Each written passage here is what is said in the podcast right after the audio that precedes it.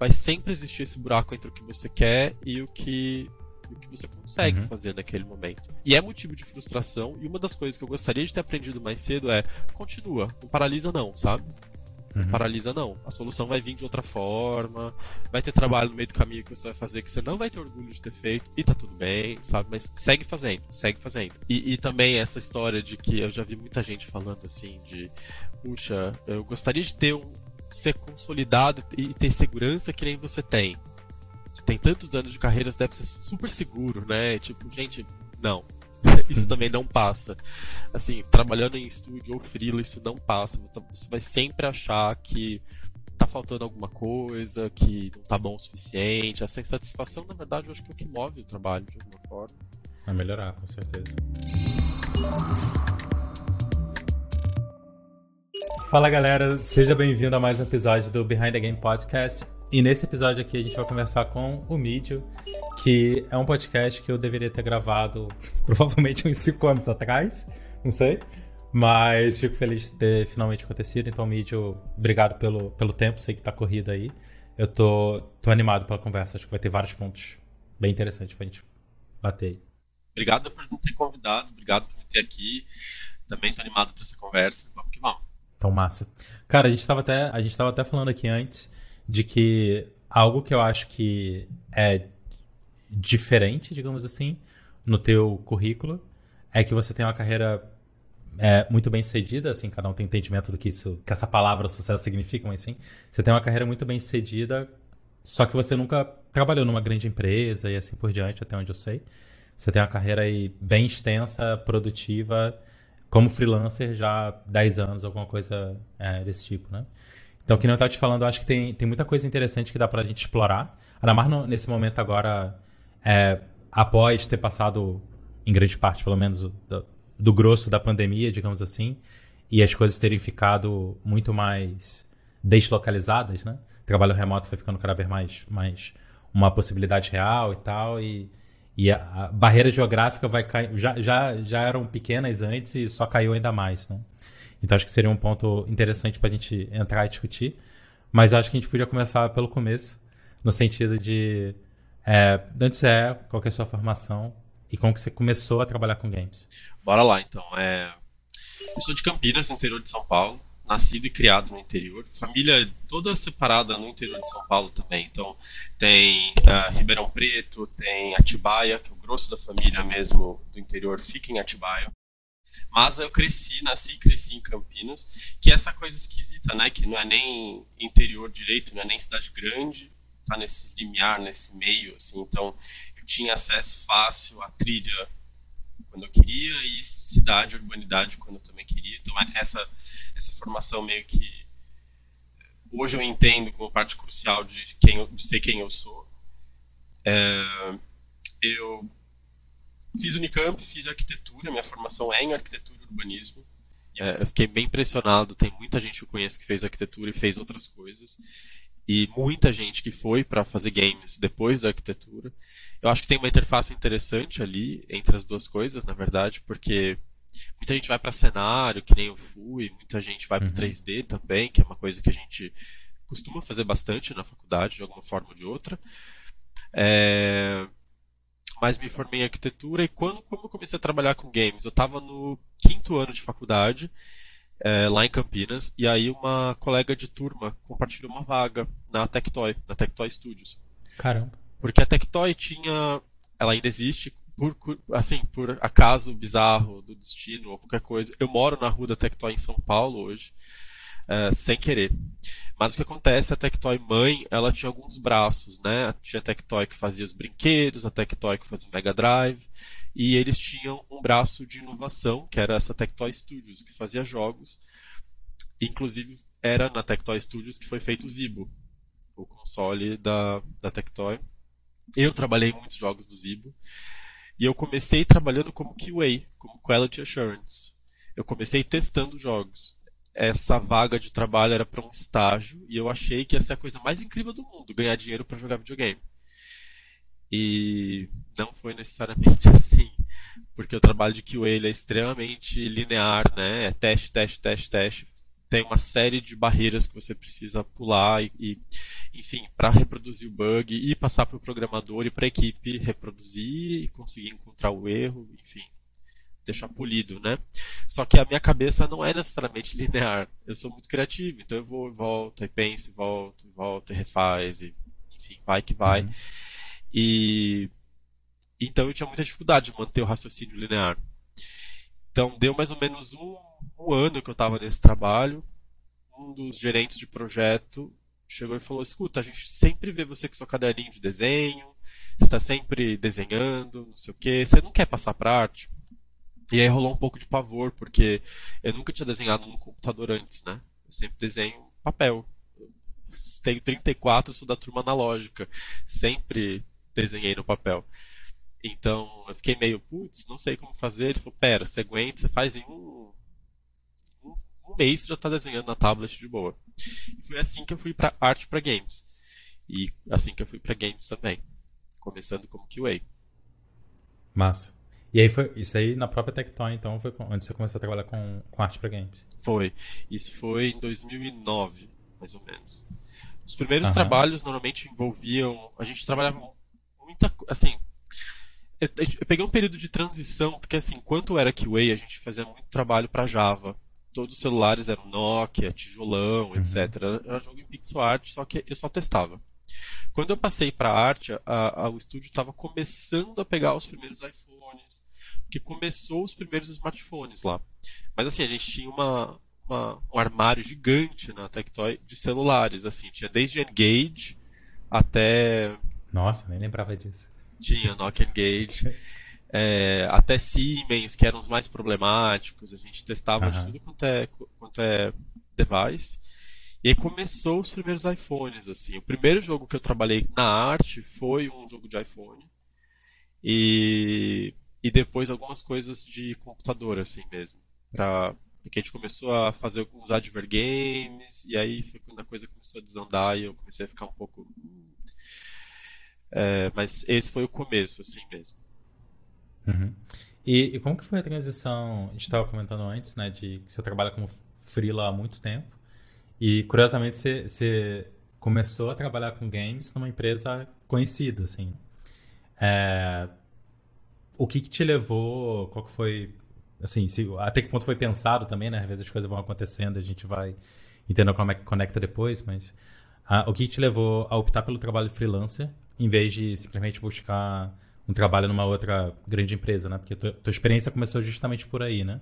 Tem muita gente que tem experiência de freela por um tempo, em algum momento consegue entrar numa empresa maior, tua foi meio que o contrário, né? Foi. É, na verdade, assim, foi um conjunto de coisas, eu vou dizer. É, começou com uma satisfação muito grande no trabalho, porque a gente começou a pegar hum. Adver Games, assim, a rodo. Então, é importante dizer que, assim, essa Tectoy Studios, ela dividiu em dois, em algum momento. Ela dividiu na Zibo e dividiu na Tectoy. E eu continuei nessa, nesse outro braço da Tectoy. A Zibo não deu certo e uh, a gente continuou com Tectoy Studios por mais dois anos. E, e aí a gente, para assim, era um estúdio pequeno, a gente era uns 20 e tantos, era realmente pequeno. A Tectoy antes era tinha quase 70, era, era bem grande. Uh, assim, pro padrão nosso, né, brasileiro tal, era um estúdio grande. Aí a gente ficou com uns 20 e tanto, e aí os jogos eram jogo para Santander, jogo para banco, jogo para e não, é, não são jogos, né? São, são publicidades disfarçadas de joguinho, assim. E aí eu entendi que não era isso que eu queria fazer. Isso foi em 2012. É... Culminou com uma administração do estúdio, juntou com questões da vida, saúde, pé na bunda, hum. tudo virou essa vulca de coisa. E aí eu virei e falei, olha, não dá, assim, pela minha saúde mental eu não consigo ficar aqui. Aí teve um estopim, assim, que eu, eu apresentei, a gente estava com a ideia de apresentar pequenos jogos para dentro da, da, do estúdio, para ver se isso tinha futuro, né? De repente, ah, bora transformar isso, vamos tentar monetizar, porque essa era a dificuldade, né? Fazer dinheiro com as nossas uhum. coisas. Fazer dinheiro com as propostas, sei lá, do banco é fácil, o banco tá cagando dinheiro, né? Agora, como é que a gente faz uhum. com do estúdio? E aí eu apresentei essa ideia e eu falei, gente, isso aqui a gente faz uma semana. Assim, De verdade, a gente faz uma semana, era um jogo muito simples. Apresentei, aí ficaram meio, é, não sei, acho que não, bebê. Aí eu participei de uma. Assim, tem um outro fator interessante antes disso. Em 2012 aconteceu tudo isso, mas em fevereiro eu participei da minha primeira Global Game Jam, 2012. E aí eu percebi que eu aprendi em um fim de semana numa Global Game Jam o que eu não tinha aprendido nesses anos todos de estúdio trabalhando. Que era, é possível a gente fazer coisas legais com muito pouco tempo. Assim, é possível a gente diminuir, sabe, fazer, diminuir o escopo, pegar uma ideia simples. E aí eu fiquei com isso na cabeça, apresentei essa ideia, já que estava nessa discussão. Ninguém topou. E aí acho que em outubro foi quando eu falei, não dá, quero pedir as contas. E eu participei de uma, de uma Game Jam da BlackBerry. A BlackBerry estava com. não lembro qual era o esquema. Acho que eles tinham uma tablet em 2012 que eles queriam. Ah, enfim. Era tipo um concurso, assim? Quem... É, era tipo um concurso, assim, de, de um fim de semana, era uma Game Jam de um fim de semana. A gente apresentou uma ideia, desenvolveu nesse fim de semana, ficou pronto e uh, a gente ganhou o primeiro prêmio com esse primeiro jogo. E aí foi quando eu falei, o que, que eu estou fazendo no estúdio, quando tem possibilidades tantas aí fora, sabe? Eu estou preso no modelo, no sistema de trabalho, e aí é uma questão acho que um pouco mais profunda que a gente pode entrar, né? De como a sociedade brasileira é estruturada nesse esquema de trabalho único, uh, especialmente o trabalho formal, né? Que são sete dias, das 8 às 18, e aí esse é o modelo de trabalho.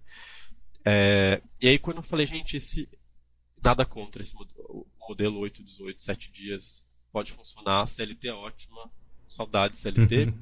Mas é, eu estava procurando outras coisas. Eu achava que naquela época eu precisava pensar em outros modelos de trabalhar, né? Conhecer outras pessoas, discutir com outros grupos. E aí. Novas experiências, né? De maneira geral, assim. Exato. Fora da caixa. Exato. Eu estava muito na caixa, assim, sabe? E, e aí a gente, eu pedi as contas do trabalho, é, usei o dinheiro da rescisão para me sustentar um tempo.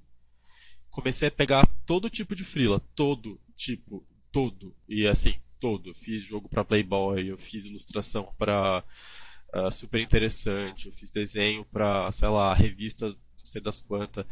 Tudo, tudo que Naquela época não tinha condição de se limitar para games, né? 2012, não. 2013, frila para games. E aí, assim, se sustentar. Eu, eu foi um período muito interessante porque uh, assim eu, eu, era um período que tinha uma efervescência independente muito grande 2012 2012 2013 né você tinha mini boss você tinha a Thaís e o Danilo com a Joy Mesh uhum. você tinha o pessoal da Tal Studios que eram seguem sendo amigos assim uh, uh, mas era um período de efervescência e todo mundo estava produzindo coisas, participando de game jam. A gente fez várias jams internas aqui, assim, teve de jogo de terror, teve, a gente fez um monte de coisa. É parece tanto, já são 10 anos, nossa, é muito tempo. Mas é muito tempo, não paro para pensar, é muito tempo. Enfim, e aí foi foi nesse nesse momento que eu falei assim, olha, vamos tentar fazer outras coisas, vamos tentar outro tipo de trabalho, conhecer outras pessoas, ver o que, que a gente consegue produzir. Mas isso é vontade, né? A prática são outros 500. Assim. Pessoal, deixa eu aproveitar aqui essa pausa para te fazer um convite. Se você tem interesse em desenvolver jogos com potencial real de vender bem, você precisa conhecer o curso Behind the Game. Nele você vai aprender todas as estratégias e táticas que eu uso no meu estúdio de games e que você vai conseguir aplicar mesmo sendo um desenvolvedor, trabalhando sozinho aí nas noites e nas madrugadas, ou até mesmo se você tiver uma pequena equipe e estiver trabalhando com ela, né, numa parceria ou até mesmo com pessoas contratadas, não importa. As aulas focam em temas que todo mundo que desenvolve jogos precisa conhecer bem, como o processo de produção, marketing, tudo que você precisa para fazer um jogo de qualidade de alta qualidade, dentro do orçamento, tanto de tempo quanto de dinheiro, né? E conseguir conquistar os jogadores e fazer esse jogo vender bem. Então, se você quer dar espaço na criação dos seus jogos e ter receita com eles, não deixe de conferir o link que eu vou deixar na descrição e você vai poder lá fazer a sua inscrição no Behind the Game. Então, pelo que eu estou entendendo, você entrou na, na Tectoy é, sem trabalhar com artes para games começou e, em certo grau, aprendeu a trabalhar com artes para games enquanto estava lá e tal, passou por isso tudo, saiu por vários motivos, como você citou, começou a trabalhar como freela, mas aí não era com arte para games, né? Porque não tinha essa tinha possibilidade também. exatamente. Tinha, tinha também, mas não é. era não era exclusivo, né? Era não. com arte digital. É, eu tava assim, né? assim tudo. Porque várias eu preciso, coisas. Eu preciso pagar conta, eu preciso. Sim, outro, outro nível. É assim, uhum. eu preciso bancar a minha vida. Era assim, o desespero era esse. E aí, porque a gente tinha muito amigo em comum dos games, eu pegava sobra. Eu pegava, tipo, que sobrava, que ninguém uhum. queria. Então, por exemplo, eu pegava muita coisa que o Glauber não queria, o Glauber Kotak. Uhum. Glauber super amigo também, mas era assim, Glauber, meu, não, não vou pegar esse trabalho. Ele passava para mim, e aí eu, tá, vou fazer isso aí. Então era, sei lá, animação de um personagemzinho, era um cenário para um cara, era um ícone que o cara ia usar no, no Skype, sabe? Uhum. Uh, cara... nossa, ok. Pois é, pois é, gente, é, é denuncia Espero a idade, que ele ainda né? use. e aí uh, aconteceu assim, eu, nessa época mais ou menos eu tinha feito na Tectoy meu primeiro jogo em pixel art, que era na verdade, era um porte de um jogo de futebol. Ou era um jogo, não lembro, era um jogo da Tectoy para device mobile, então era em pixel art, que era para Java. E essa foi a primeira experiência com pixel art. Então eu falei, ah, dá para eu arriscar quando aparecer um freela, né, de pixel. E começou a aparecer muito freela de pixel art. E mas assim, foi esse o primeiro momento. Eu tinha eu, eu conto para as pessoas assim: eu não sou uma pessoa que tem muita grana, não sou. Minha família não tem dinheiro, minha família não tem imóvel, então assim todo mundo depende de aluguel. É, então era um período que assim eu tinha que guardar dinheiro real. Uh, a minha alegria da semana era tomar um tablito assim na sexta-feira. Eu era o que eu podia, tipo, vou, vou gastar num uhum. tablito, assim, sabe? É, e foi assim por tipo um ano e meio, dois. Nessa de segurar a onda, segurar o dinheiro, apertar. E aí as coisas começaram a engrenar de frila, assim, de verdade, uns dois, três anos depois. Demorou. Uhum. E, e, e, quanto tempo demorou, assim, para você conseguir fazer essa transição para trabalhar só com arte para games? Hoje eu acho que você trabalha só com arte para games, Hoje não? só, Posso estar é. enganado também. Hoje tá. só. Uh, putz, eu acho que começou em 2013, 14. Na verdade, 2014. Que foi quando eu mudei para São Paulo. E aí eu mudei com a Amora e o Santo. A gente uhum. morou junto na Liberdade. E, e aí foi um período em que eu lembro de focar e pegar. Nossa, eu acho que eu lembro disso. Eu acho que teve alguma matéria no jornal que saiu na época sobre a Mini Boy, sei teve. lá. E era na época que você estava morando, tenho quase certeza disso. Sim, sim, a gente morou junto na Liberdade. Foi um período em que a gente ficou eu fiquei trabalhando muito com jogos em 2014. Eu lembro que eu tinha um esquema semanal, loucura. Hoje eu não conseguiria fazer isso, em que eu tinha. Eu fazia. Eram coisas menores, claro, então era possível fazer isso. Então era um freela por dia. Então, uhum. dia, segunda era um projeto, terça era outro, quarta era outro, quinta era outro. Um dia era uma entrega. Não, nem entrega, mas assim, eu, eu fazia essa. É, como não, é, não, era, não eram projetos menores ah, e não tinha uma pressa entendi. enorme, toda segunda era para um projeto, toda terça era para um... insano assim. Eu ficava, eu tinha e é noite dia, noite dia, noite dia. Eu desenvolvi uma tendinite fodida, assim, foi foi, mas foi um período em que assim, para aumentar o portfólio, sabe, para engrossar é, o trabalho mesmo. Uhum. Foi em 14. É... Massa. E, e cara, uh, tu tem um portfólio, se não todo, quase todo, atualmente em, em pixel art, né? Então, já, já teve. Eu gravei podcast aqui com, com diferentes artistas e quase, quase sempre, se não sempre, é, é, existe esse momento onde que a pessoa opta por um estilo de arte em específico, onde que ela vai aprofundar e aquilo vai, vai, vai ser quase que identitário, né? Vai ser uma coisa mais próxima do que ela faz para conseguir até chegar no nível de excelência, né? Às vezes a gente tem que limitar para conseguir aprofundar, né? Se não, se não sempre, quase sempre. E, e aí a pergunta que eu tenho é que pixel art, com certeza, pelo menos a minha impressão como consumidor, principalmente na época, é, teve um boom muito grande ali em volta do, sei lá, época do Indie Game The Movie e alguns anos posteriores. E, e isso foi mudando bastante, né? Então hoje, quando a gente vê um jogo em, em pixel art jogos que chegam a ser bem sucedido, sucedidos são jogos realmente robustos, digamos assim, né? É...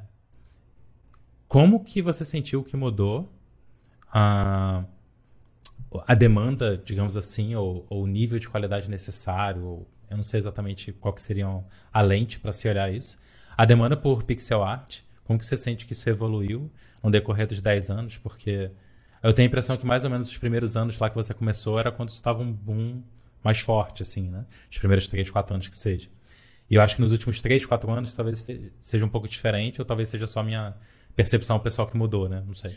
Então, como que você eu, enxerga isso? Como que eu enxergo? Eu acho que assim, a gente precisa entender pixel art como eu entendo, pelo menos assim, como a a mãe da, uhum. do, da arte de games, porque foi, foi onde nasceu arte, uh, jogos digitais acabaram sendo o primeiro, reconhecimento assim foi textual e, e em, pixel, né? Então, se você mostra alguma coisa em pixel para uma pessoa, automaticamente uma pessoa leiga ela vai falar, ah, nossa, videogame. Precisa, uhum. Precisa falar muito. Então, uh, é, um, é, um, é um jeito de mostrar a arte que normalmente reverbera e, e, e, e, pontua game para as pessoas. Agora, de fato, acho que depois do indie game com o Fez, por exemplo, foi um momento em que a gente teve esse boom assim de eu vou colocar muitas aspas, estou inventando isso, tá? Desse uhum. dessa renascença uh, pixel artística, assim, foi um momento em que as pessoas uhum. falaram, olha, a gente pode voltar para o pixel art. Porque uhum. a gente tinha acabado de sair de um período, acho que de muito 3D, né? Muito 3D, muito 3D, muito 3D. E aí lá para 2012, 2010, 2012, as pessoas voltaram para o pixel art, para um pixel art um pouco mais refinado. E o que eu sinto hoje, para mim a demanda não caiu. A demanda não mudou de arte para games em pixel. Na verdade, o que eu acho que muda e o que separou, que ficou muito claro é o que é um pixel bom e o que é um pixel ruim. E, ah. e assim, claro, são muitas lentes para a gente olhar isso, né? É, mas eu, eu, eu, consigo bater o olho no jogo e falar, ó, oh, esse é um cara que eu trabalharia. Ou, uhum. putz, esse é um jogo que eu definitivamente não gostaria de trabalhar, porque a, a arte realmente eu chamo, eu, eu, eu, divido em pixel art meio suja, em pixel art. Porque é, você está trabalhando com uma, uma escala tão pequena de coisas em que um quadrado muda absolutamente toda a percepção das coisas, não dá para você pintar indiscriminadamente. É, é realmente um trabalho de, de é um trabalho chato. É para quem é muito chato. Em algum nível, assim, eu sou maior legal, mas em algum nível eu sou muito chato, eu sou muito crica, porque assim, não pode ter nada fora do lugar. E aí uhum. você vê certos pixel arts e certos jogos em que as pessoas usam como, ah, no frisson do estilo, assim, ah, tá, no, tá na moda, tá no estilo, vamos fazer em pixel art. E não é necessariamente sobre isso, né? Ah, pode ser também, não sei. Mas é que eu, eu, o que eu percebo na real é, é, existiu esse boom muito grande, muita gente foi pro pixel art e pouca gente se dedicou a refinar isso para uhum. chegar num lugar em que você fala, nossa, ó, lugar de excelência, sabe? É, tem pessoas que eu que são amigos que eu sigo que tem esse pixel art que eu falo isso é de excelência isso é eu olho para isso como minhas referências sabe? Porque realmente são muito bons. Agora na questão de demanda eu não sinto que mudou muito não. Para mim não mudou.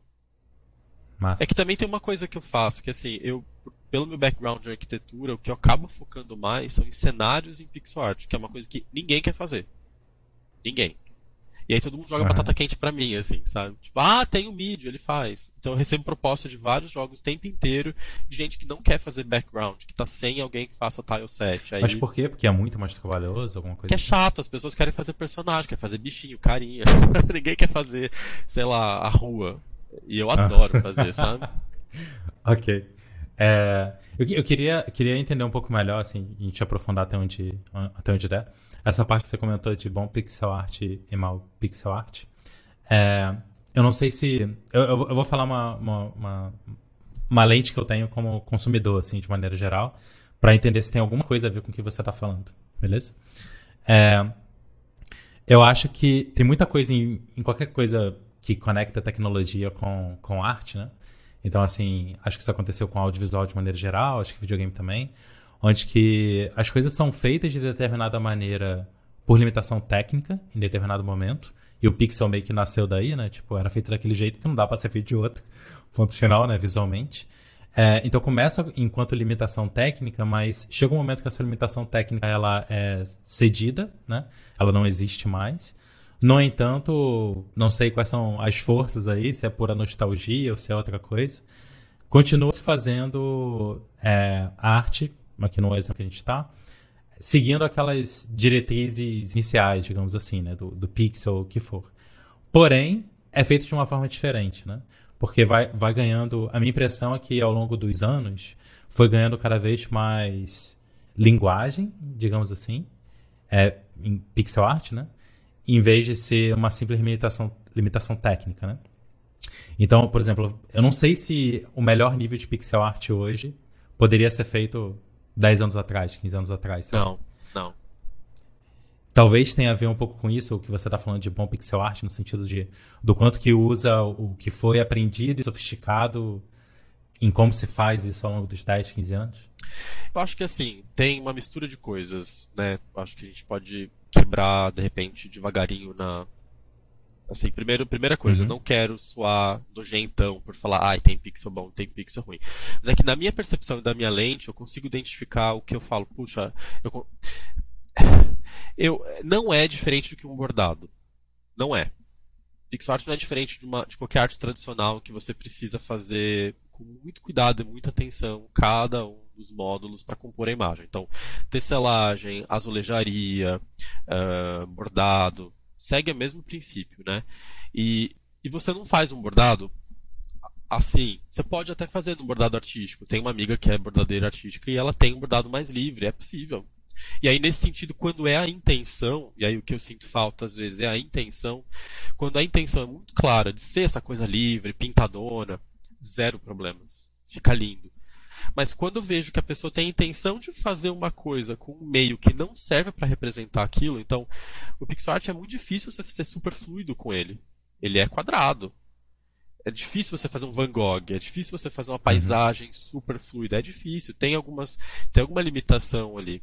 E aí, uh, de alguma forma, você bate o olho, eu consigo identificar no, no, quando eu vejo, por exemplo, puxa, essa pessoa empurrou até o limite e que gera uma tensão tão agradável entre isso podia ser uma bosta e tá muito bom, que é eu chamo isso de bom, sabe? Uhum. Então, para mim eu acho que também tem um pouco disso, assim, a pessoa ter esse, esse, é, é, essa inteligência de, olha, esse não é o melhor meio de representar isso que eu quero, né? Qual é o jeito de fazer isso? Então, eu vejo muito pixel art que você tem, por exemplo, muitas viúvas, que são esses pixels soltos no nada, que é um a gente chama de viúva, que é um pixel que está solto no, na paisagem, por exemplo, no, uhum. personagem, um. E aí, assim, isso é uma coisa que a gente já de muito tempo fala, gente, não, ou você tira esse pixel aí, ou você aglomera ele com outro, para uhum. Pra fazer uma Compor partícula melhor. um pouco maior, para você ter leitura, para não ficar ruído. E aí, uhum. o que eu sinto que é um pixel art ruim é um pixel art ruidoso. Muito, muito, muito falta intenção, muito risco, muito rabisco. E aí, uh, isso eu acho que de alguma forma também uh, toca errado nas pessoas, né? Especialmente o consumidor de uhum. games, como ah, PixArt é qualquer coisa, qualquer um faz, tipo, é, é só rabiscar lá que tá tudo bem. E não é necessariamente assim. Então, tentando, tentando aprofundar um pouco mais, assim, porque eu acho, apesar de não fazer nada disso, não, infelizmente, nada de arte é, é um tópico que me interessa, assim. Uh, quando você fala, ainda, ainda tentando investir nessa parte de pixel art bom e ruim, que eu estou tentando entender melhor, e às vezes ajudar quem está interessado, é, você acha que parte do que separa é quem, quem, quem talvez aprendeu a, a, desenhar digitalmente em pixel art, foi evoluindo a partir daí, mas que o conhecimento está muito associado à técnica em si, versus quem tem mais conhecimento de fundamentos de arte, tipo perspectiva, composição, iluminação, sei lá, valor tonal, que seja. Tu acha que tem alguma associação com isso, o que você está chamando de pixel art de alto nível? São aquelas que têm mais ligação não. com isso? Ok. Não, não. É, eu acho que assim, eu lembro de, na faculdade, eu reclamava com a minha professora, a Cris, que é a professora da história, e eu reclamava com ela que o curso de arquitetura da Unicamp era muito técnico. Muito técnico. E ela virou para mim e falou assim: técnica é só meio, não é fim. E aí as pessoas, e aí a gente vive numa sociedade super tecnocrata, né? E em que, meu, você precisa ter o curso, você precisa ter a técnica, uhum. você precisa saber o que é a perspectiva, você precisa saber. E não é sobre isso. Porque às vezes você quer fazer, por exemplo, um cenário em pixel art com, com a perspectiva certinha, como tem que ser, os pontos de fuga no lugar certo. E sai uma bosta. Uhum. Porque não é sobre, sobre a técnica aplicar. Nem toda técnica funciona para aquele meio de, de desenho. Né? Então, Uhum. é isso que eu estava falando antes, a intenção. Né? Se eu quero fazer alguma coisa que tem cara de pintado no pixel art, eu vou precisar estudar, arranjar um jeito para ficar com essa cara. Existe um trabalho ali colocado para emular ah, um meio com uma linguagem. Né? E aí o que eu sinto é a ausência dessa conexão. Então você tem algumas coisas que eu olho e falo, nossa, que try hard, assim, tá tentando muito fazer uma coisa Hum. dar certo e não vai funcionar com pixel art, sabe? É, e aí nesse sentido eu considero, eu consigo separar em algumas coisas que eu acho mais interessantes, ou vou voltar nesse pixel art ruim pixel art bom, vamos separar com mais interessantes e menos interessantes, porque falta intenção, né? Pra Hum. mim a intencionalidade ali é o que é o que marca o rolê, é o que eu falo, olha, isso foi pensado para ser assim. Ah, tô topando a viagem, sabe? Caso contrário, parece uma coisa em cima do muro, meio. Não sei. Mas eu não acho que é sobre a técnica, não. É sobre sentir, de alguma forma. é, Quando eu tô desenhando, por exemplo, eu vou usar um, um- um exemplo muito idiota, tá? Mas quando eu tô desenhando, por exemplo, cenários em que tem grama, que tem mato. Grama é, em pixel art normalmente é um ou dois pixelzinhos, né? E aí gera muito Uhum. ruído, gera muito barulho, porque não tem conexão. Então você só vê pontinhos em momentos, outros você vai ver muitos pontinhos soltos. É um sentir, puxa, aqui precisa engrossar um pouco mais, aqui eu preciso afinar um pouco mais. Engrossar, não, é, não, não é muito sobre toda a grama precisa ter o mesmo tamanho. Gramas no mundo real se comportam assim.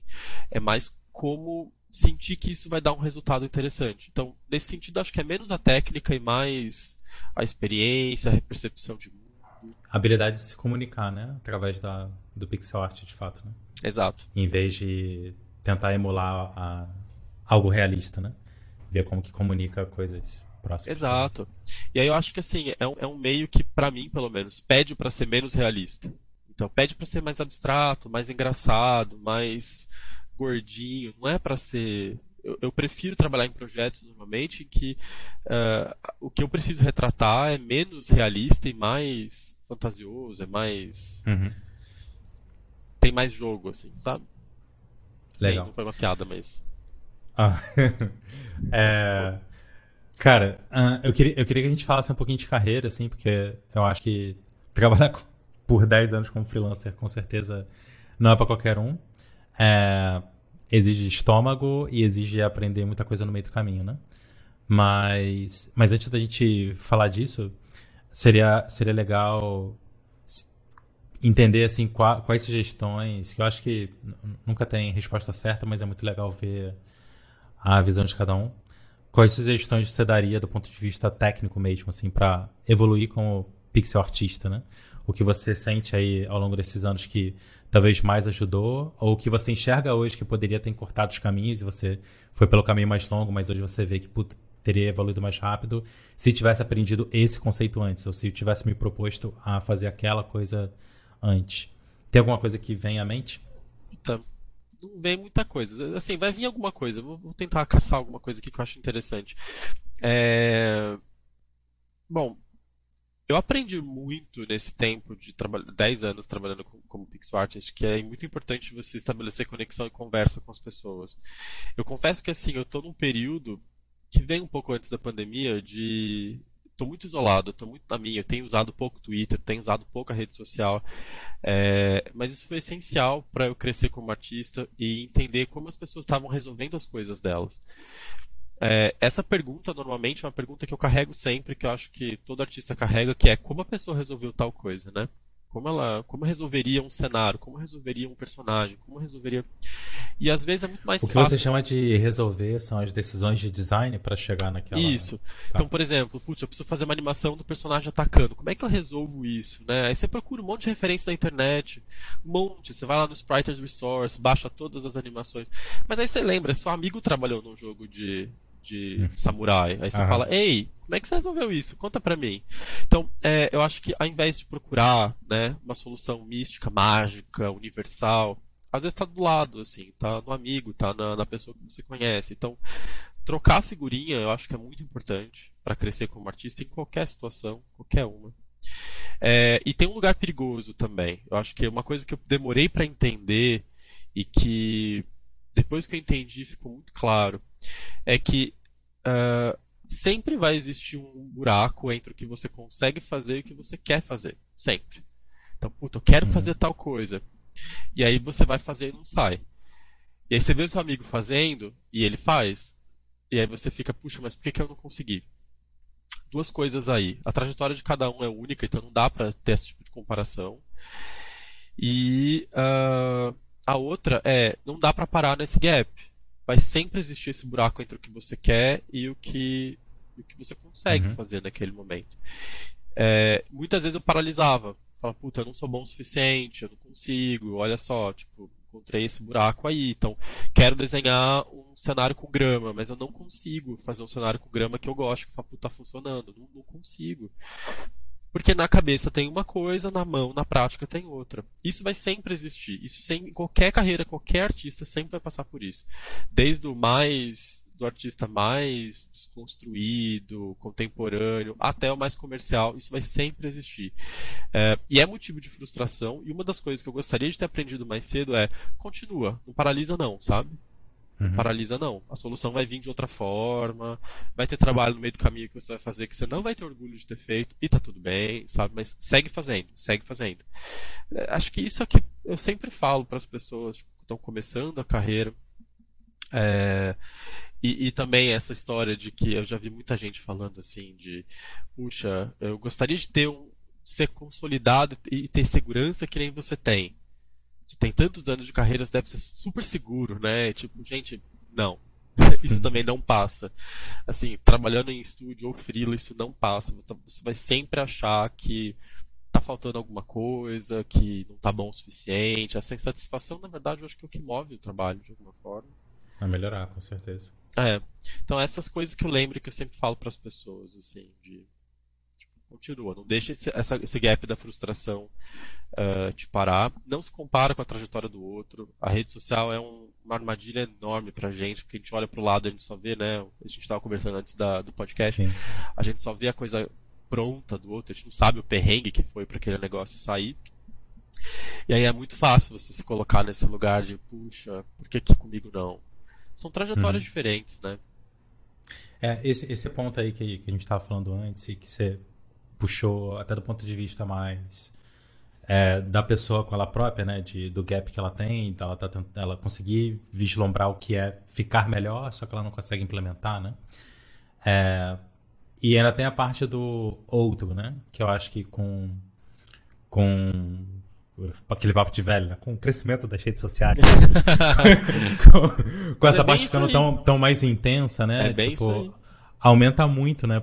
É, é muito difícil, eu não sei se você tem alguma sugestão nessa direção, mas eu acho que é um ponto que a gente sempre tem que tentar sublinhar, assim, como que olha trabalhos fodas é, que a gente vê por aí e conseguir usar isso como inspiração e não como frustração. Porque é muito fácil olhar pelo. Cara, isso é, isso é, é sempre assim. É muito fácil você olhar para um outro portfólio, para o, sei lá, currículo de alguém ou qualquer coisa. E aquilo lá é uma, é uma versão tão idealizada das coisas, né? É, tão cortado tudo que deu errado, né? Que quando a gente se compara com, com a nossa versão, e a nossa versão é, é, é sem filtros, né? A gente sabe todos os nossos erros e provavelmente a gente coloca um peso maior neles do que nos nossos acertos, né? Quando, quando, quando acontece essa comparação, ela é terrível, né?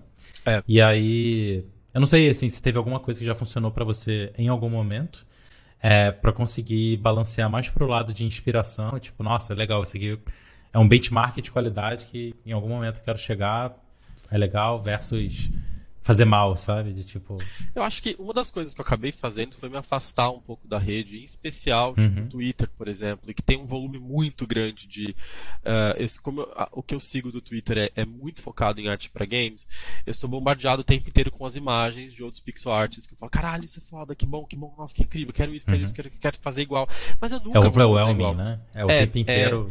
É, é muito desgastante. Então eu dei uma pausa assim porque, é, claro, eu cheguei num ponto, também tem isso, eu cheguei num ponto em que eu fiz alguns jogos que são relevantes, importantes para a carreira, as pessoas gostam, me reconhecem pelo trabalho. E aí é, a insegurança vai um pouco embora. pouco. A gente vai falar sobre isso, porque toda vez que eu fico sem frila, eu realmente acho que eu vou virar mendigo, vou parar na rua, que eu não vou ter trabalho. Real, assim.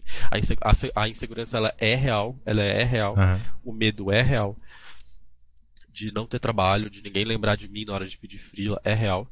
Mas, uh, você chega num lugar, vezes, dependendo do, do caminhar do seu, do seu do seu percurso, da sua carreira, em que você tá, as pessoas vão lembrar de mim pelo menos para aquele jogo que eu fiz. Então você para de se comparar um pouco, é, eu acho, com, com, todos os trabalhos que a gente vê. Mas mesmo quando eu olho para todos os trabalhos que eu sigo, que eu admiro, que eu gosto que eu vejo, uh, que é o como eu trabalho hoje, né? Eu não vejo como competição, não vejo essas pessoas, não vejo as pessoas como, puta, vai tirar meu trabalho, eu vou tirar o dela. Não, uhum. é, é gente que colabora trocando ideia, a gente trabalhou junto em vários jogos, eu olho com inspiração para isso. Eu acho que o jeito que eu acabei chegando foi dar uma afastada e depois volta para as redes, afasta e uhum. volta. Uhum. E quando você volta com o olho fresco, você fala: "Nossa, puta que trabalho inspirador, salva, guarda, estuda, por que, que você gostou do trabalho do seu amigo, por que, que é legal, por que, que é foda". Uhum. Eu não vejo dessa forma competitiva, empreendedorista, eu acho que todo mundo está no mesmo barco e tem que se ajudar, então eu tendo a olhar com uh, inspiração, com carinho pro trabalho dos outros. Mas o cansaço de receber esse tanto de informação o tempo inteiro uh, coloca a gente no lugar de comparação, né? Do tipo, puta, não estou fazendo o bom o suficiente, síndrome de impostor, ela é real. Uhum. Uh, eu tinha muita dificuldade, tive muito tempo com, com síndrome de impostor, de achar que, tipo, meu, as pessoas vão descobrir que eu sou uma grande farsa e, uhum. eu sou péssimo.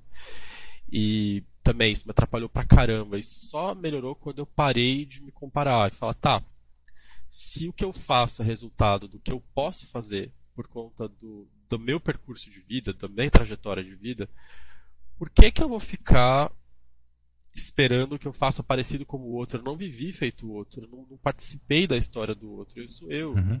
Que eu faço resultado da minha individualidade, das, das minhas histórias. Então, olhar um pouco mais para si, se afastar um pouco das redes. É, e uma coisa que eu tenho feito bastante, desde um pouco antes da pandemia, eu voltei a fotografar. Que era uma coisa que eu fazia desde a infância, assim. E fotografar com filme, revelar em casa. Ter algum processo analógico, eu acho que ajuda muito, na, na verdade. Uhum. Porque é uma conversa com você, assim. Então, quando eu estou fotografando, eu estou conversando com a minha cabeça, comigo o tempo todo e tô mais preocupado em investigar o que me move, o que, que me toca. E aí quando eu olho para o trabalho do outro, é sempre com admiração. É sempre, puxa, isso me tocou por quê? Como que ecoou aqui dentro, né?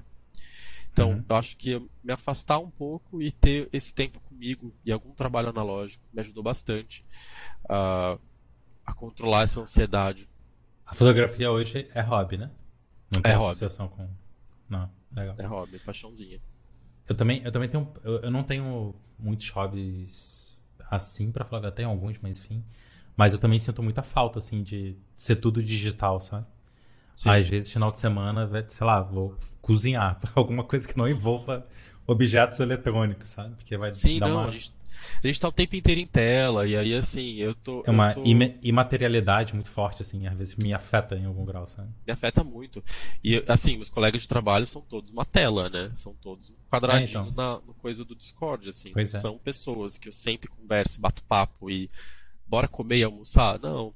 Então, uh, eu preciso ter alguma conexão com o real, assim. E aí, o Twitter é esse lugar maravilhoso para referência, mas é péssimo se você tá nesse lugar de insegurança de comparação, sabe? Uhum. É, então eu diria para as pessoas fazerem isso, assim, eu acho. Dar uma afastada, vai fazer um hobby, mão na massa mesmo, vai fazer, sei uhum. lá, alguma coisa nada a ver. Porque assim, tem isso também, né? É, que é uma coisa que bateu muito para mim no começo da carreira, que era, puta, finalmente eu tô trabalhando com uma coisa que eu amo. Eu não vou precisar trabalhar um dia da minha vida, né? Uhum. Tipo, tipo, gente, não cai nessa é trabalho. É trabalho. Tipo, pra mim hoje o pixel art games é trabalho. Eu não jogo para me divertir. É uhum. muito raro eu jogar para me divertir. Se eu pego, tipo, acho bom, acho que a única coisa que eu realmente joguei para me divertir ultimamente foi Animal Crossing no Switch, porque eu realmente não tinha pra pensar, não tinha pensar nada e tava vivendo ali um mundinho idílico. E na pandemia foi assim, a luva que precisava. Mas uhum. no geral eu jogo para entender como que o cara resolveu tal coisa, referência, olha essa animação, uhum. olha esse menu, olha esse cenário, olha essas cores. É sempre isso. Então, eu estou jogando e estou analisando. Então não é uma ferramenta, é trabalho também. Uhum. Então, quanto mais a gente lembrar que, puxa, é trabalho e não é sei lá, essa mistificação que a nossa geração criou em cima do trabalho, também uhum. ajuda a controlar um pouco a ansiedade. Excelente. Cara, fantástico. Uh, enfim, dá pra ficar falando duas horas disso, né? Porque... Podemos, não tem zero que... problema, tô com tempo. Eu, eu acho, acho que tem várias camadas, assim, essas coisas. Mas eu, eu queria entrar um pouco, que, que até para aproveitar o gancho que você falou de, da relação começando o trabalho e tudo mais, você tava falando aí, eu tava pensando a mesma coisa, assim, tipo, Hoje eu quase não consigo jogar videogame para me distrair, porque meu cérebro vai para automático de detectar coisas, sabe? Tipo, ah, isso daqui pode usar como referência para aquilo. Quando eu ver, eu tô com o jogo pausado, tirando algum print, sabe? Então, não, não, não, era o objetivo quando eu vim para cá, né? Então, então eu acabo usando menos como hobby, hobby, né? E tenho, sei lá, to-do list de jogos que eu tenho que jogar por algum motivo, de alguma referência. Eu tenho uma tabelinha. Então acaba mudando muita relação de maneira geral, né? E tomar cuidado para não ir para no campo de ser uma relação negativa, né? Que eu acho que é um pouco do, do que você está falando, né? De quando vê que, que não está num lugar legal, dar uma afastada, dar, dar alguma forma de resetar, né? Isso é que tem, é bem, bem eu acho que tem algumas situações complicadas. Por exemplo, eu já tive trabalho em que eu estava nesse lugar negativo por outras razões. Porque, puta, a pessoa. Pelo ambiente, duvidava, você diz. Pessoa... Pelo ambiente, porque a pessoa duvidava de mim, porque uhum. não não acreditava no, na minha expertise, porque aí tudo que uhum. você faz volta. Uh, uhum. E aí isso é, isso é desgastante, assim, sabe? E aí trabalho realmente ganha esse, lado, esse, esse lugar do negativo. É, tive experiência de trabalhos animais, assim, ao longo do, da carreira, várias. Espero continuar tendo boas. Mas também tive essas ruins, assim, que realmente minam, sabe? Muito mais a relação que você tem com o seu trabalho. É, já tive momentos, assim, que eu queria trabalhar como padeiro, de verdade, foi uma coisa que eu cogitei. Trabalhar com panificação e não com games mais. Uhum. É... Porque é isso, chega um momento que estafa, né? Você cansa. Você cansa. E aí as pessoas estão o tempo inteiro falando sobre isso, que é uma coisa que é cansativo. Por isso que é uma das coisas que me afastei da comunidade também, de alguma forma. É... As pessoas estão uhum. falando o tempo inteiro de videogame. As pessoas que produzem. Quando eu encontro pessoas que trabalham com games, eu quero conversar sobre o que, que você comeu, o que, que você tem lido, uhum. o que, que você tem assistido no Netflix. Eu não quero saber o que você tem jogado. Porque é o que a gente é o que eu faço o dia inteiro. Sabe? Eu faço o dia inteiro isso. Então, terminando meu dia, eu quero fazer qualquer outra coisa. É... Não sei, eu acho, eu, acho, eu acho importante arranjar essa válvula de escape, sabe? Não, também, com certeza.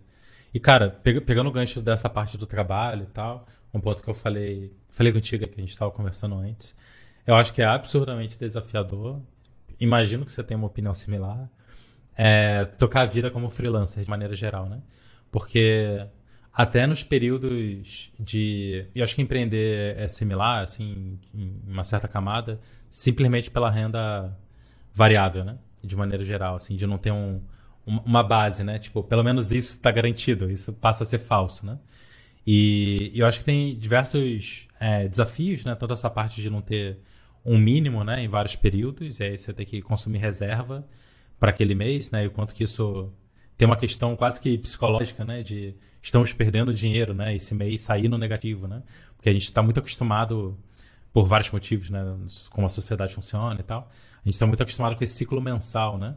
Então, assim, a gente não pensa, tipo, perdi dinheiro entre terça e quarta-feira, mas a gente virou o mês, aí sim, perdeu o dinheiro, né? É, a gente pensa nesse ciclo, né? E esse ciclo passa a ser meio que falso, né? Quando você está ou empreendendo, ou fazendo freela, enfim.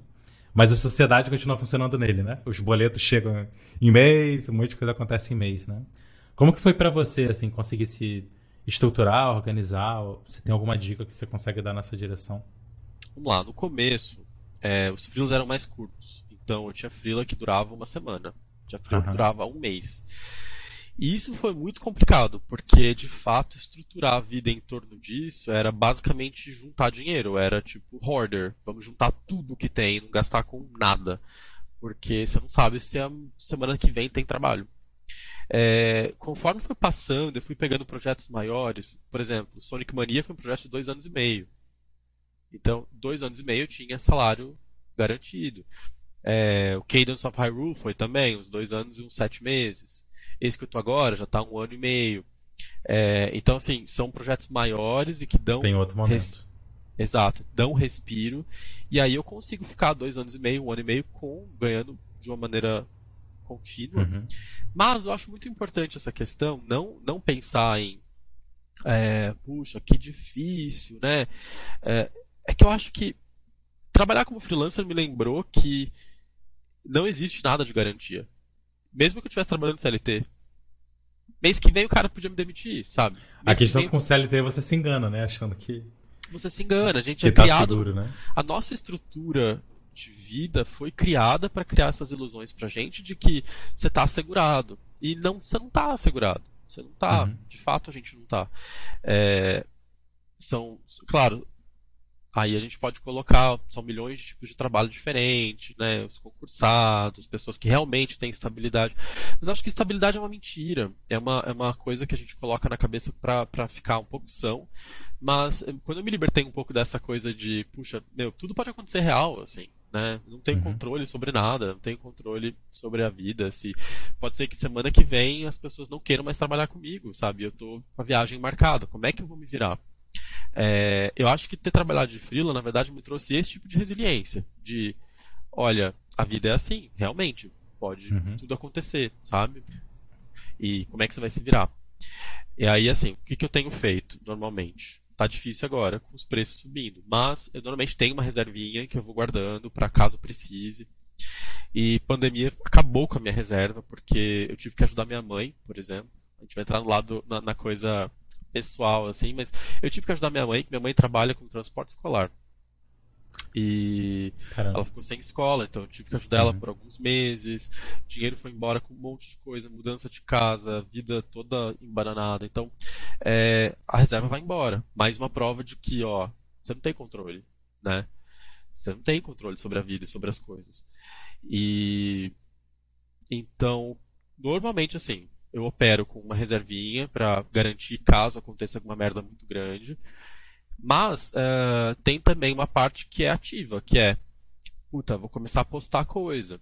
É, vou colocar, é, vou postar no Twitter. Quando eu estou precisando de trabalho, eu grito assim no Twitter. Se você pesquisar lá no Advanced Search do Twitter, Medium Job, você vai achar os meus pedidos de trabalho, que é tipo, gente, uhum. oi, eu, eu, eu tô sem freela e preciso pagar o aluguel. Quem tem freela? É isso que eu faço. Pi, pi, Mostro as coisas. É, e aí aparece proposta de trabalho, seleciono, escolho, discuto, fecho um freela e fico com ele. Mas é claro, aí eu estou dependente de uma rede social que pode acabar. Estou dependente da conexão de pessoas que pode sumir. Mas a vida é um pouco disso, né? É um pouco dessa incerteza geral. Assim, pode ser que nada disso uhum. funcione e eu vou ter que, sei lá, virar fotógrafo. E aí isso que eu sinto. Ou padeiro. Que, ou padeiro, ou confeiteiro, qualquer coisa. E isso que eu sinto, assim, a importância da gente cuidar dessas, dessas, desses outros hobbies, pra gente ter essas, esses planos B, C, D, assim, sabe? Porque a vida é isso, ela é incerta. Então, se uma coisa o, o freelance mostrou foi um pouco disso, assim, o quanto a gente acredita na ilusão da estabilidade, sabe? Uhum. E sobre a questão de planejar mensalmente, anualmente, né?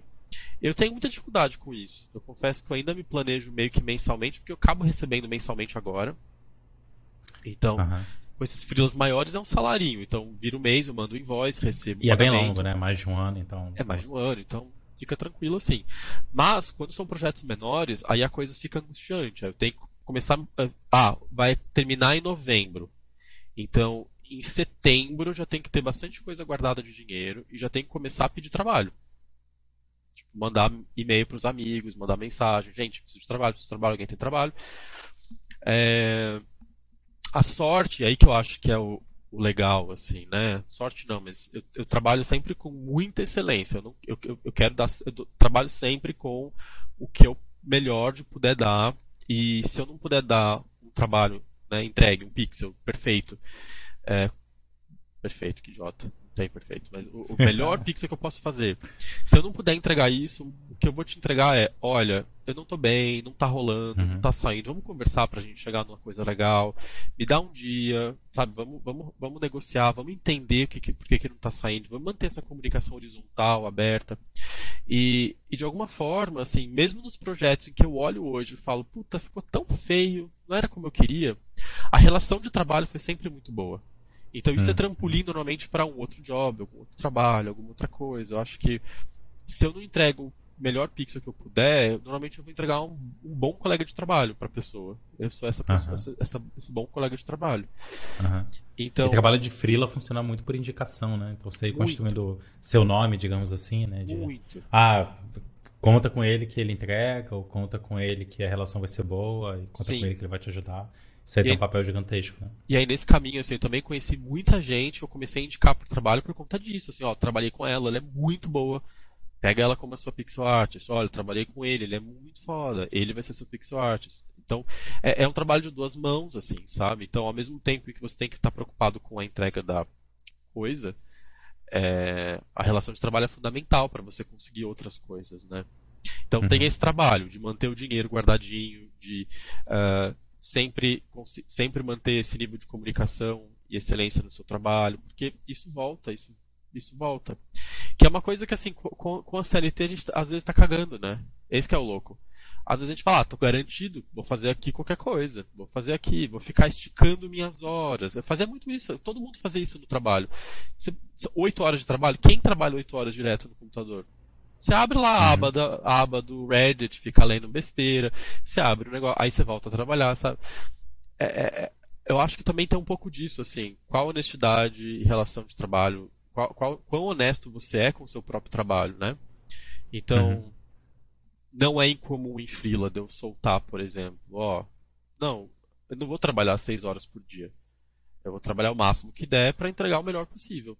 Pessoal, se vocês estão assistindo essa entrevista aqui, eu imagino que você tem interesse em aprender sobre estratégias e táticas para criar jogos de qualidade dentro do orçamento de tempo e dinheiro que você tem, mas que ainda assim tem um potencial de vender milhares de cópias. Se esse é o teu caso, eu queria te fazer um convite para conhecer o curso Behind the Game. Nele eu ensino todas as estratégias e táticas que eu uso no dia a dia do meu estúdio de games para criar jogos lucrativos, no prazo e que vendem bem e que os jogadores gostam. A gente já tem vários alunos, centenas de alunos, mais de uma centena centena de jogos publicados pelos alunos, talvez até um pouco mais do que isso. Então eu vou deixar um link aqui na descrição para você conhecer e fazer a sua inscrição no Behind the Game.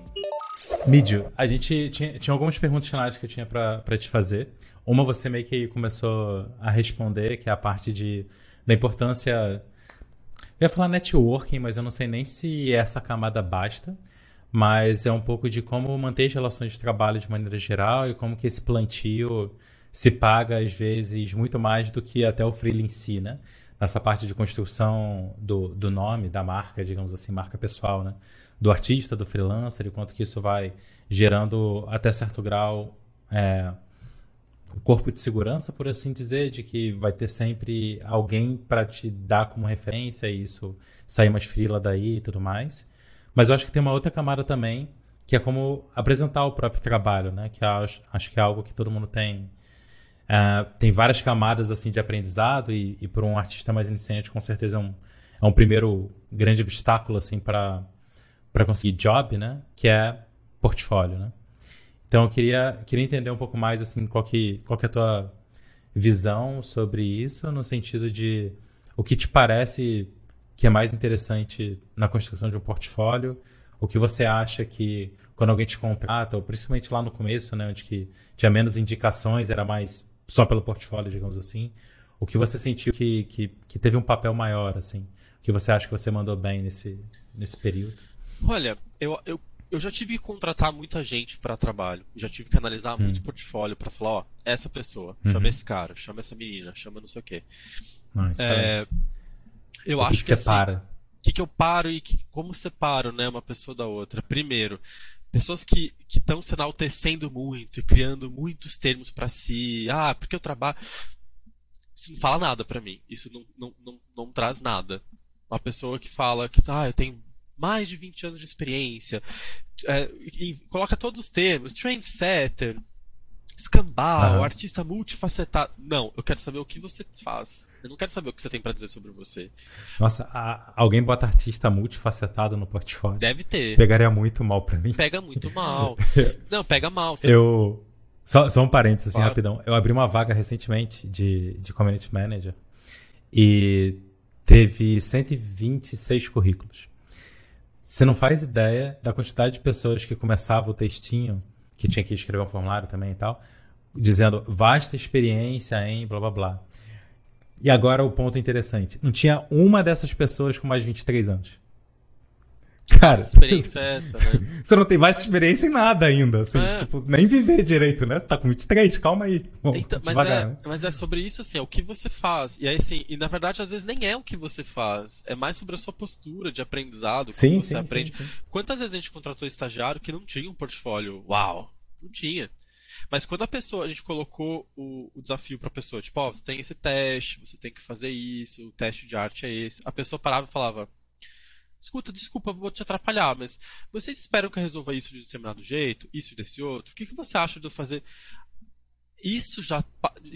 Isso para mim, assim, que incrível que essa pessoa uhum. É, não tá se colocando num, num, pedestal de, ah, eu não preciso de ajuda do outro. Ela tá vindo conversar, ela tá vindo trocar ideia, ela tá vindo, ela tá vindo colocar na mesa a dificuldade, a facilidade. Uhum. Isso para mim. Tu vê que é sobre fazer um bom trabalho mais do que sobre ela, né? Digamos assim. Exato, assim. porque honestamente, honestamente, todo mundo aprende. Todo mundo. Uhum. Assim, se eu, se, se eu contratar um artista que tem o básico e ensinar para ele como tem que ser feito, ele vai fazer. Ele vai. Uma janelinha de um mês, dois meses, vai, vai aprender, vai fazer. Agora, arranjar uma pessoa em que eu realmente consiga ter uma boa relação de trabalho é o mais difícil uma pessoa em que eu consigo jogar, né? Então, por exemplo, nesse trabalho que eu tô agora, eu acho que eu sou o artista sênior da turma e tem três. Uh, a gente tava, chegou um momento que a gente estava com três artistas mais jovens. E todos eram incríveis porque comunicavam: ou oh, não estou conseguindo resolver isso, como é que eu faço? Paro, eu paro o que eu estou fazendo, a gente abre um Zoom, é, um Discord, começa a desenhar junto, ó, tenta resolver assim, tenta resolver de tal outro. E, vire, e, e, e vice-versa. Tem vezes que eu não consigo e a estagiária tem uma decisão brilhante sobre o que eu deveria uhum. ter feito. Então, isso é raro. E isso que, é, que pauta um bom profissional, uma boa relação de trabalho. Agora, como que a gente vê isso no portfólio?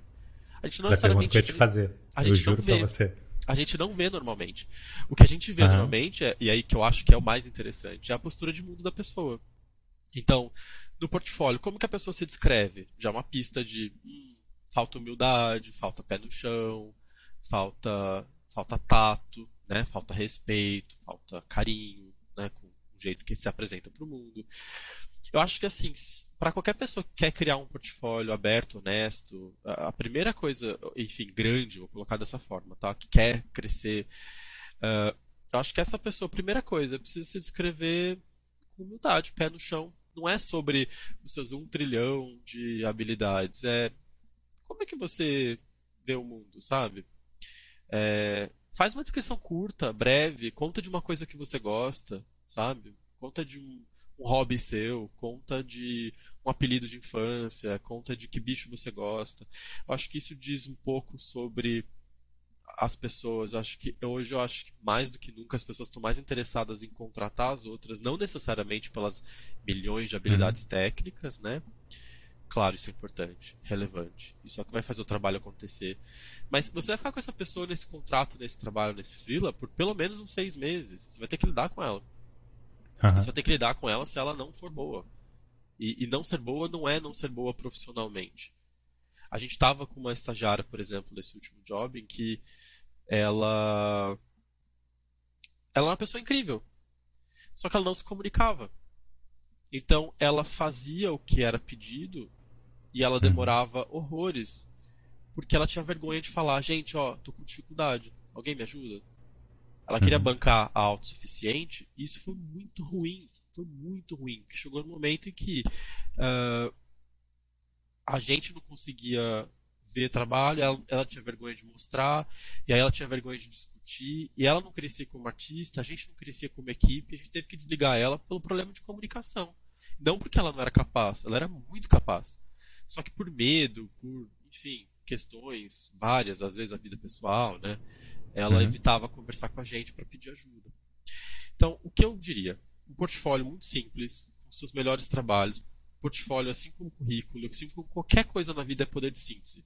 Se o PixArt me ensinou uma coisa na vida é poder de síntese. Você não precisa ter todos os seus projetos. Todos os projetos que eu fiz não estão no meu portfólio. E nem vão entrar. Tem projeto que eu amo que não está lá. Tem vários que eu amo que não estão lá. Foi uma decisão consciente. Por quê? Esse do que você ama e não está lá? Porque eu acho que os mais relevantes hoje são esses. Okay. E aí, se em algum momento a pessoa falar assim pra mim, olha, queria ver. Só, ah, puta, mas eu não vi no seu portfólio, sei lá, um jogo de alienígena. Falar, ah, eu tenho. Deixa eu te mandar uhum. as coisas que eu fiz. Eu é meio que com a ideia de que se a pessoa gastar 5 minutos vendo o teu portfólio, você garante que ela vai ver a nata. Tipo, essa é, a ideia, assim. A coisa ela... mais relevante. E não se perder em coisas subótimas, digamos assim. Porque se eu, se eu parar. E também tem isso, tem que ter, tem que ter uma, uma, uma gama de variedade de coisas. Uhum. Tem que ter, tem que mostrar várias coisas. Mas ao mesmo tempo, eu não vou mostrar só por constar. Só pra ter lá que eu fiz. Eu acho que tem que tocar de alguma forma, me tocar, tem que tocar o outro, eu acho que tem que ser relevante para o outro. Então, no meu portfólio, por exemplo, eu coloco os três principais, acho que os três, quatro jogos que eu acho que são mais relevantes, e tem uma outra aba que é Other Work, e é todo o resto. Uhum. Assim, que eu acho que pode entrar, pode não entrar, tem coisa por atualizar, tem coisa atualizada. Para mim, é, é, é menos importante assim a quantidade de material e mais importante a qualidade das coisas que eu estou mostrando. Então, uhum. tem um projeto que eu gosto, mas que eu não acho que é tudo isso, eu não vou colocar, assim. Só, só pra constar, sabe? Uhum. Aí. Aí a pessoa vai dar, vai dar. E isso a gente faz. Todo mundo faz. Você vai dar uma stalkeada nessa pessoa. Vamos stalkear. Vamos jogar, vamos jogar meu nome no Twitter. Vamos ver as outras coisas que eu fiz. Falar, ah, ele também fez isso, fez aquilo, fez aquilo. Eu acho que também é. Também é uma posição interessante de você falar: olha, eu fiz muitas coisas, mas não sou o melhor porque eu fiz um bilhão de coisas, sabe? Eu sou pé no chão. Uhum. É, melhor que eu fiz está aqui. É, se você quiser, eu te mostro mais. É, já aconteceu de eu aplicar para trabalho, falar, olha, é, eu já trabalhei num jogo parecido, uh, sei lá, ó, é, já trabalhei num jogo parecido, não está no portfólio, mas estou mandando aqui para vocês darem uma olhada também. É, eu acho que também tem um pouco dessa postura, assim, porque é uma pessoa que sabe se uh, diz muito quando a pessoa sabe o que colocar e o que não colocar no portfólio. É como se editar. Esse se editar é importante. Assim. Uhum. Acho que esse, é, esse é... próprio entendimento demonstra um pouco de senioridade, né? Demonstra um pouco de senioridade, mas também demonstra um pouco essa coisa da síntese, assim, que é o que eu busco, por exemplo, no PixArt. A, a, uhum. a arte é sobre isso, é sobre sintetizar uma ideia. Se a pessoa não consegue fazer isso com o próprio portfólio, com a própria vida, como é que ela vai fazer isso? Como é como isso vai estar? Tá, como é que eu vejo que isso vai estar tá na arte? Pode estar, tá, claro. Mas como é que eu vejo na hora de contratar, né? Como é que eu vejo que é, que é, quem é essa pessoa? E aí eu acho que é um pouco uhum. disso, assim. E aí quando a gente fala, sei lá, sobre artistas, e, e tem, tem, tem, tem maneiras de se aproximar também, né? Tem gente que quer mostrar de tudo um pouco, que eu acho legal, um leque variado. Tem gente que quer mostrar realmente uma coisa. Então, só desenha animal, só desenha bicho. O portfólio é só de bicho. É ótimo. E, e eu até recomendo para as pessoas, no geral, que são menos generalistas, para focarem numa coisa. A chance de você ter sucesso com, sei lá, uma ideia muito específica que vai agradar poucas pessoas, mas vai agradar muito, é, é melhor uhum. do que você tentar fazer agradar o mundo inteiro. Eu tinha um livrinho que era é, 101 coisas que eu aprendi na escola de arquitetura. É um livrinho de um arquiteto que, enfim, conta desenho, um desenhinho e tal, era, era bem bonitinho. Mas ele fala que ele aprendeu o poder de você ser o mais específico possível. Eu acho que isso uhum. se aplica um pouco no portfólio também, de alguma forma. É...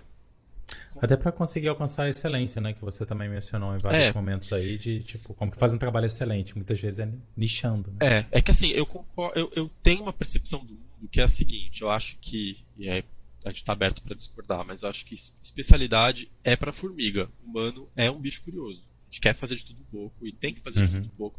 Tem que aprender sobre um monte de coisa para trazer para o seu trabalho, para melhorar a sua, a sua, a sua, seu balde de referências, né? Mas na hora de se apresentar é importante ter especificidade, né? Então esse livrinho falava assim, ah, a chance de você tocar mais pessoas com a igreja dos adoradores de abobrinhas pintadas de verde e amarelo é maior do que só igreja. Uhum. toca mais, né? Assim, ele estava usando esse exemplo da igreja é, para exemplificar como as pessoas podem se tocar. É, e eu acho que é a mesma coisa, assim, tem gente que só foca no portfólio de cenários, só de personagens, só de animação. E aí você é lembrado, né, de alguma forma. Tipo, como aconteceu comigo com os cenários. Ah, tem um mídio que gosta de fazer cenários. Tem o Paul.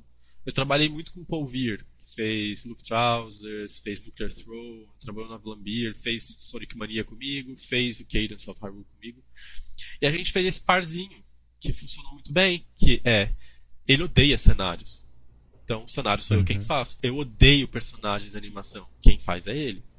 E aí as pessoas normalmente contratam a gente como um kit. A dupla. É, uhum. pega o kit, assim. E funciona muito bem. Assim, na verdade, a gente conversa muito, tem muita troca tal. Nesse último projeto ele precisou de um tempo, então ele não está comigo agora, mas a gente divide já faz uns. Desde 2017 a gente tem trabalhado junto, assim. Caramba. E e assim, a especificidade às vezes ajuda. Mas aí depende de como você é como artista. Eu sou hoje sou mais generalista pela necessidade. Foco uhum. mais em cenários, mas desenvolvo personagem, faço animação. E, e também isso é legal. Não sei se a gente tem tempo, mas acho que isso é legal de tocar, assim. Que eu tinha, eu tinha muito medo de, de fazer personagens na animação, porque eu passei seis anos na faculdade desenhando prédios.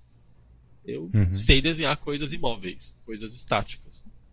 Agora, quando o desafio é fazer uma animação, é um outro lugar da cabeça. E profissionalmente, as pessoas estão gastando dinheiro com você quando te contratam. Então, você não tem esse tempo de vou estudar animação uhum. nesse projeto, né? É, mas raramente acontece. E aconteceu em alguns desses trabalhos, tipo, especialmente nesse último, de eu ser mais obrigado a fazer animação.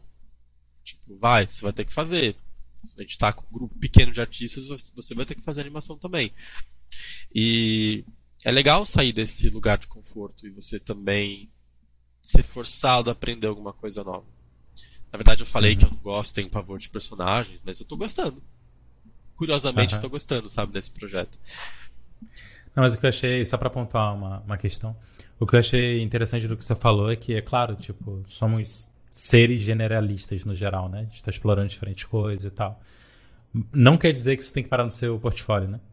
Esse entendimento de que uma coisa é o que você é capaz de fazer e, e, e como você é como pessoa, até mesmo como artista, e outra é meio que posicionamento de marca, vai?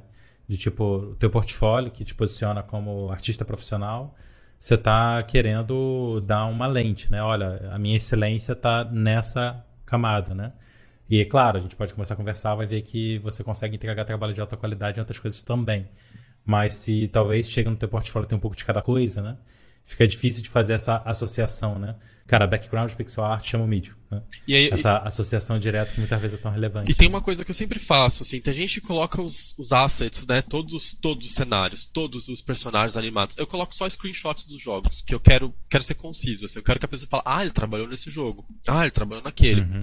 E aí eu sempre coloco assim, meu trabalho nesse projeto foi, assim, bem criança escrevendo no papel. Meu trabalho uhum. foi, assim, honesto, aberto, direto, pá, assim, informal. Não tem ah, realização de cenários. Não, my job at this project was fazer cenários. É isso. Fiz os cenários, fiz a animação. Fiz a, a tela de intro, fiz não sei o que. A pessoa quando bate, ela, ela, e aí é isso, gente. Tem que ser muito rápido, tem que ser pá, pá, ler, ver rapidinho. Com o tempo, as pessoas te conhecem pelos projetos. As pessoas já falam, ah, é o mídia do Sonic, ah, é o mídia do Zelda. Uhum. O portfólio meio hoje eu estou num lugar, numa posição privilegiada, em que o portfólio não é necessariamente a coisa que as pessoas vão olhar e falar, ah, uhum.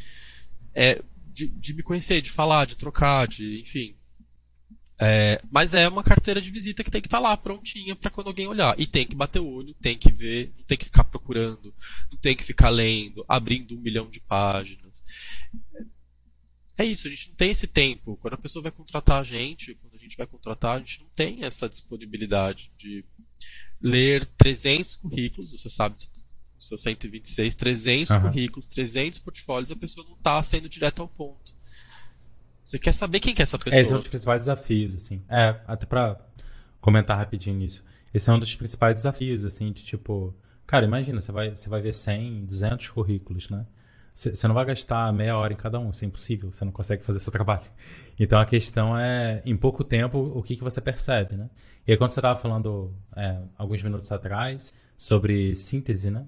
Isso aí para mim foi, foi algo que, na experiência de contratar pessoas, né? É muito claro, assim, de, tipo, tu entra num lugar, no portfólio da pessoa, quão rápido você se entende ali, né? Então, o que está sendo apresentado, como está sendo apresentado, isso daí te dá uma segurança ou insegurança, né? Como alguém que vai tentar contratar alguém, enorme, assim, dependendo do que a pessoa fez por lá, né? Se você sente que está tudo organizado e, e, e, coeso, né? Em certo grau, assim, isso, a sensação de que essa pessoa pode ser até falsa no final das contas, mas a, a, a, hipótese de que essa pessoa vai entregar um ótimo trabalho já está lá no alto, né? Sim. No mínimo você vai chamar para uma conversa, né? Exato. Enquanto já teve outros casos, até casos que eu acabei contratando, mas que, que foi difícil, é, de que o portfólio da pessoa quase que jogava contra, sabe? Sim. Porque tava, tava desorganizado. Acabou que por, sei lá por quê, eu acabei clicando em mais coisas da pessoa, clicando ela em outros lugares, tipo outras redes sociais, enfim. E vendo, pô, essa pessoa aqui consegue entregar o que eu tô querendo. Por algum motivo muito estranho não tá no portfólio dela, beleza, mas ela consegue entregar o que eu tô buscando, né? Acho que eu fui achar numa descrição do negócio do LinkedIn dela, sabe? Cara, isso aqui é exatamente o que eu quero. Por é, que diabo isso aqui não tá no LinkedIn dela? Mas é isso, no, cadê essa síntese? Cadê essa síntese? Quando você. É, tipo, é isso, você precisa conseguir. Uhum. Não é vender o peixe, eu não acho que é dessa forma. É basicamente que pessoa você. Não, é se posicionar. É se posicionar. Que pessoa é você? Por que, por, que, por que, que eu quero você na minha equipe, né? E não o outro ali? Tem um monte de gente fazendo PixArt. Por que eu quero você e não quero aquele outro? Às vezes não é nem. E foi o que eu falei, não é nem pela qualidade técnica. Tem, pela parte técnica. Tem duas pessoas, uma que é muito melhor e uma que talvez seja um pouco pior no trabalho. Mas eu vou pegar ela pela disponibilidade, pelo atendimento, pela conversa, pela, pela posição de mundo, pela, pelo papo. Porque isso a gente cresce, né? Você aprende. É uma habilidade. Agora, essa habilidade social, esse social skill, essa, essa coisa de se editar, de se colocar e de ser, é, enfim, uh, direto e simples, humilde, bem simples. É, simplicidade, assim, é uma dificuldade enorme. É um, é um, é um atributo muito uhum. difícil das pessoas terem, a simplicidade. Se colocar e ler a pessoa na, na face, você lê o trabalho dela. Uhum. Isso não acha tão fácil. E aí, para mim, isso que pesa mais no final. Com certeza. Mídio, cara, muito, muito obrigado pelo, pelo papo Imagina. Todo. Fiquei feliz. A gente, a gente demorou a, a gravar, mas fiquei feliz que a gente conseguiu. É, eu tenho certeza que ajudou aos montes aí, porque você tem uma carreira é, bem cedida, longa e, e num caminho bem particular, assim, eu acho, né? De que, que nem, que nem eu tava falando contigo antes da gente começar a gravar, assim, uma das coisas que eu mais acho legal do mercado de games de forma geral, como cada um traçou um caminho diferente e, foi encontrando seus caminhos e seus meios, né? Isso refletiu, assim, em grande parte, eu acho, da, da conversa, de maneira geral, né? Você tá falando da importância de, de se entender no processo, digamos assim, né? Com, o processo de se evoluir, se construir profissionalmente, pessoalmente, como uma coisa está atrelada com a outra. Vou até colocar uma outra então... coisa que eu acho importante aí, que é, uhum. é, entender um pouco da sua história. Quando eu comecei falando, meu, eu sou um menino que cresceu no interior, mas uma cidade meio uhum. grande, isso reflete em tudo que eu faço. Todos os projetos de games que eu tenho, de alguma forma tem uma planta, mas também tem um ambiente urbano, mas sabe, tem, uhum. tem eu ali dentro. Se entender também é uma forma de se entender, a carre... de entender para uhum. onde essa carreira vai, sabe? É, eu, eu acho que esse ponto daí permeou tudo que a gente falou, assim. Em termos de. Desde quando você estava comentando de. Ah, quando eu saio com alguém de games, eu quero, não quero saber o que você tá jogando, quero saber outras coisas, né? Acho que tem um pouco dessa camada de. de das tuas experiências, de forma geral, é, vai parar no teu trabalho de alguma maneira, né? De, e isso vai fazer parte do que você consegue fazer, de como você se comunica, de como você se expressa, né? Seja tanto na relação de trabalho quanto na arte, ou, enfim, sendo arte visual ou qualquer outro, qualquer outro tipo de trabalho que você faça, né? Isso vai parar lá em vários graus, né? Então, acho que é, essa camada, muitas vezes, a gente é, se fecha tanto né, na parte técnica, e aí, carreira no geral, assim, acho que vai para além da arte, porque eu me vejo nessa posição em vários momentos. Às vezes a gente se fecha na parte técnica e não percebe que é uma certa experiência de vida que vai fazer você conseguir fazer um trabalho em alta qualidade, sabe? Que vai te entregar uma nova lente para ver o mundo ou que vai te dar uma profundidade a mais sobre certo tipo de coisa. Essa frase que você usou de lente de mundo, eu uso direto, assim, porque tem uma tia que ela sempre fala, ai, mas que desperdício, você se formou em arquitetura e não trabalha com arquitetura.